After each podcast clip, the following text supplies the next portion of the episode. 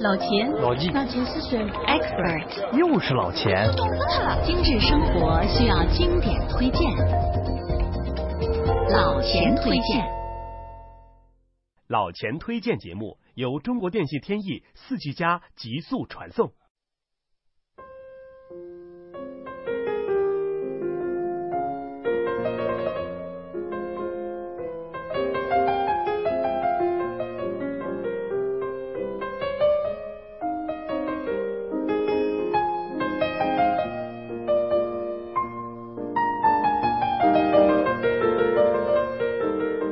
大家好！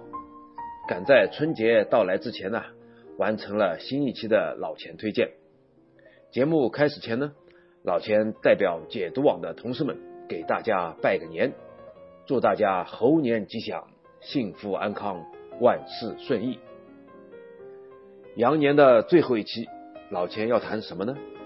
今天啊，我要给大家推荐一个博物馆。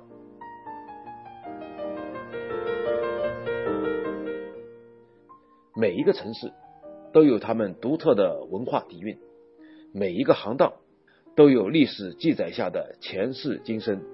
而你如果真的想去认识一座城、一处风景、一个行业、一种物件，老千建议不如选择从博物馆开始。走进一间博物馆，你的世界便如同打开了一道门，这里。是真正聚集人类财富的地方，也是文化底蕴的栖身之地，更是人们追溯历史脚步的必经之路。比如伦敦大英博物馆，它的藏品种类丰富，并且数量惊人，这在全世界的博物馆都是罕见之极的，堪称是一座伟大的历史博物馆。古老文明发源地的巴比伦、印度、中国、希腊等等。在伦敦大英博物馆都能发现他们的痕迹，琳琅满目的藏品让你忍不住的想要去了解那些遥远岁月的点点滴滴，让你学习到不少古老国度的文明历史。世界上啊，有那么多大大小小的博物馆，他们呢荟萃了几千年的艺术精华，典藏了那些如今对我们遥不可及的历史。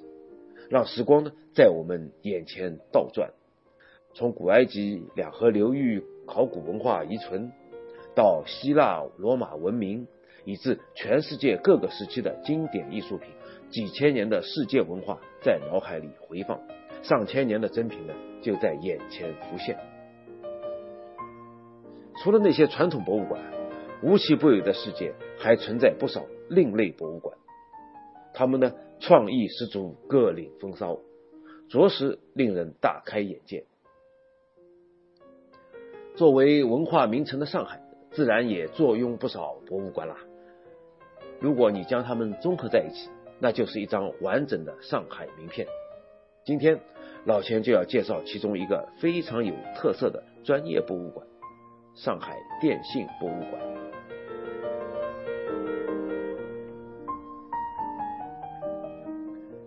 有一点年纪的上海人啊，都会有一段挥之不去的记忆，那是上一个世纪的老上海。街道旁呢，没有如今随处可见的高楼林立，反而是那些带着浓浓古朴气质的老房子连成一片。而在每一个街道的弄堂口，都会有一个小小的公用电话站。每当听到弄堂口阿婆叫自己的名字呢？人们便会立即飞奔过去接通那来自朋友的问候，温暖熟悉的声音通过这样一个公用电话，让两个身处不同地方的人可以享受一段共有的时光。现在的九零后、零零后们啊，听到这些或许会匪夷所思，不过上海电信博物馆呢，已经将这段历史凝固、尘封与记录。今天。老钱就要带领大家走进上海电信博物馆，去看一看那些也许你从不知道的小秘密。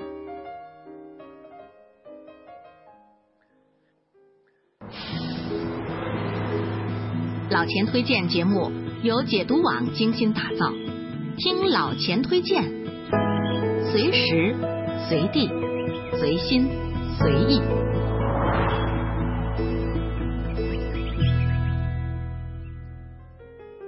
有人说上海是近代中国电信行业发展的见证者，这话呢一点也不假。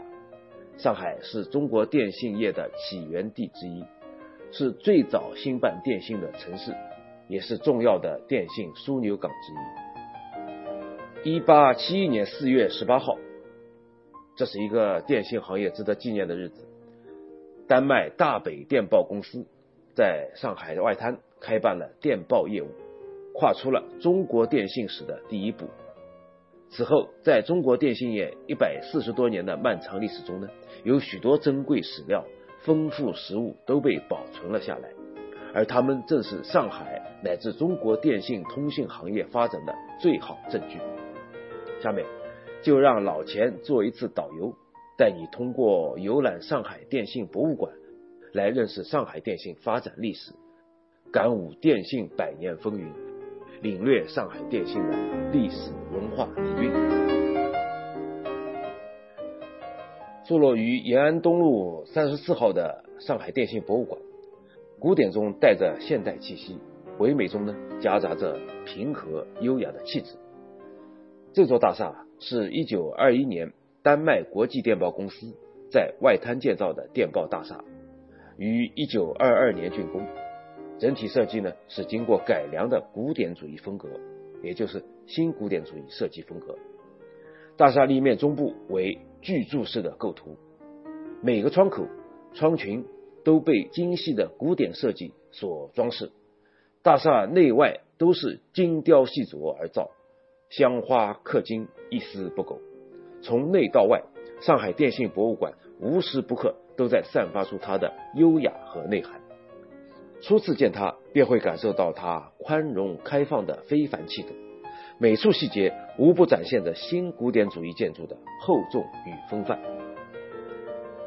别看上海电信博物馆如今屹立在东方之都，可当初它的建筑选址历程可谓是一波三折，经过了细致的三次选址。最终确定此地为博物馆建造之地呢，便是考虑到了它的历史。一八七一年四月十八日，丹麦大北电报公司在外滩开办电报业务，标志着上海电信业的开始。为了纪念丹麦大北电报公司在中国电信历史上的贡献，见证中国与丹麦源于十九世纪末在通讯方面的成功合作，上海电信博物馆大厦的入口处。还立有一尊爱德华·休恩森先生的雕像，他呢被称为是把电报引入中国的丹麦人。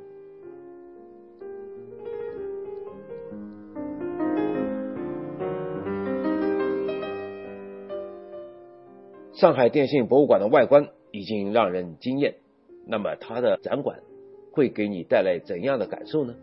不妨跟着老钱走进这座博物馆，看看它的内涵。包含了什么？最初映入眼帘的是国内最大的黑白原始马赛克壁画《外滩记忆》。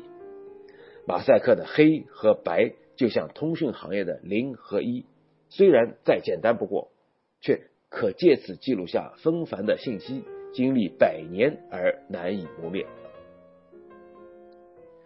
整个上海电信博物馆共分电报通信。室内电话通信、无线通信、长途电话通信和综合翡翠五个展区，从莫尔斯人工发报到卫星地球站建成，从长波电台开通到移动电话使用，从磁石电话出世到海底电缆敷设，许多珍贵的历史实物，无数个我国电信行业的第一贯穿其中。这里呢有最原始的电信时代的印记。下面，请跟着老钱看一看这五个展区吧。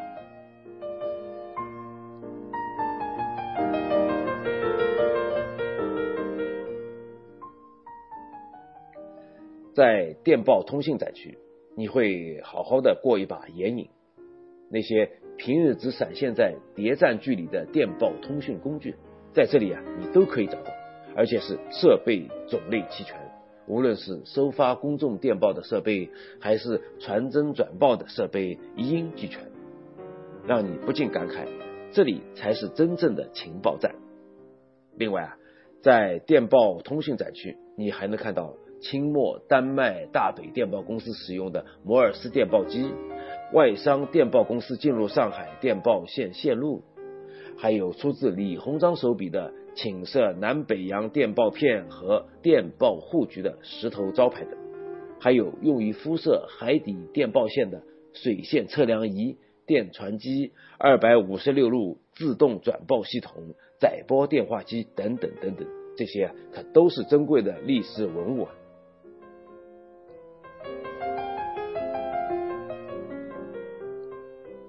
一个电话可以连接两个不同地方的人，让彼此的声音传达到对方耳中，将温馨的问候传递进两个人的内心，这是不是很神奇呢？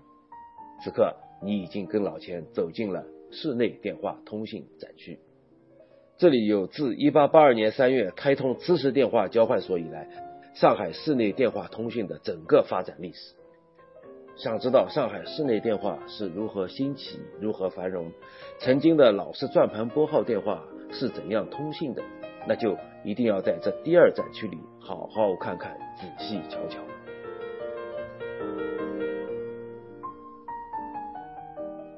第三部分展区是无线通信展区，这里啊，你可以亲眼看到不同时期人们使用过的电台、发信台、收发信设备、卫星通信、移动电话、无线寻呼以及集群电话，这些东西啊，是不是让你感到眼花缭乱呢？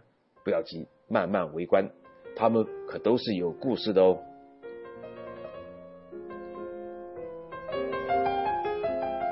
在长途电话通信展区，你会找到不同的岁月痕迹，交换台的工作场景被模拟还原，让你体验一把老时光。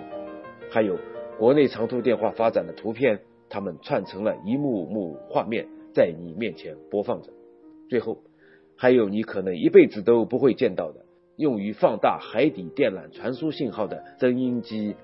专门辐射海底线缆的邮电一号作业船的模型等等。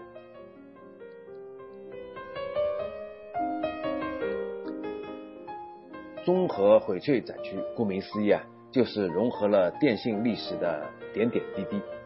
新旧电信局房子、电信卡、上网卡、电话号码簿、无线发报机、上海电话磁卡、IP 电话卡等等，那些你见过或没见过的东西。真真实实的出现在你的面前，参观者啊驻足于此，喜欢上这些那是必须的。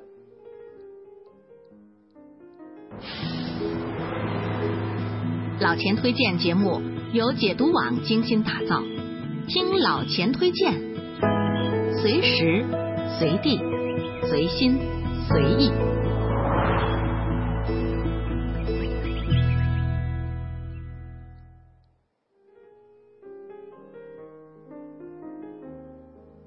除了电信历史，上海电信博物馆还记载着种种功名和那些尘封久远的历史看点。比如，从摩尔斯人工发报到卫星地球站建成，从长波电台开通到移动电话使用，从磁石电话出世到海底电缆辐射。比如，清末时期留着长辫子的中国报务员在拍发电报。比如。上世纪八十年代弄堂口的公用传呼电话站，又比如上一世纪三十年代的幺幺四号查询台的前身等等。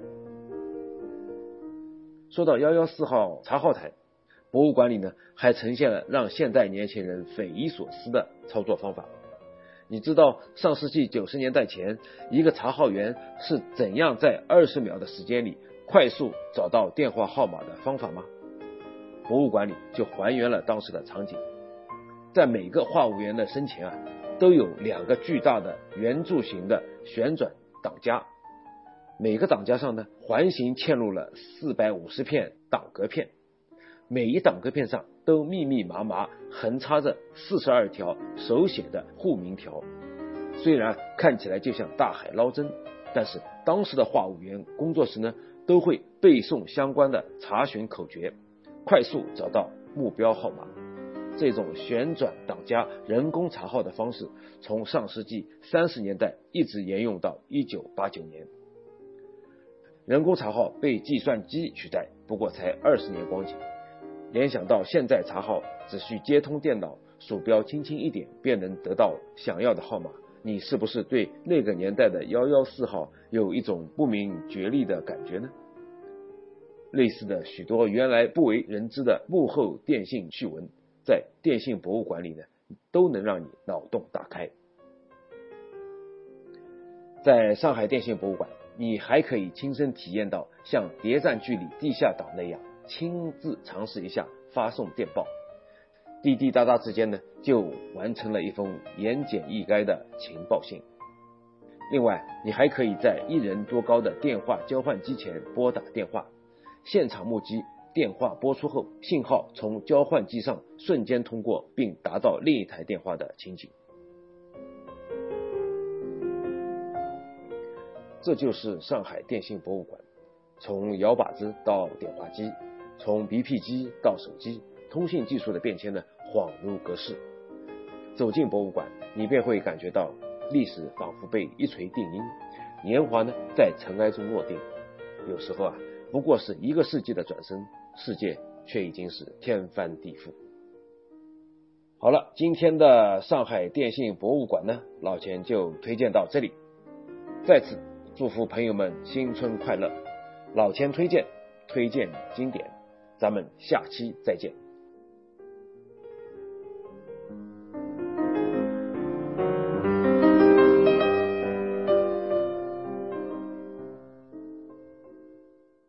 老钱推荐节目由中国电信天翼四 G 加极速传送。如果每周一期的老钱推荐你听得不过瘾。那就关注解读网的微信公众号吧，在那里老钱有更多的存货等你翻阅。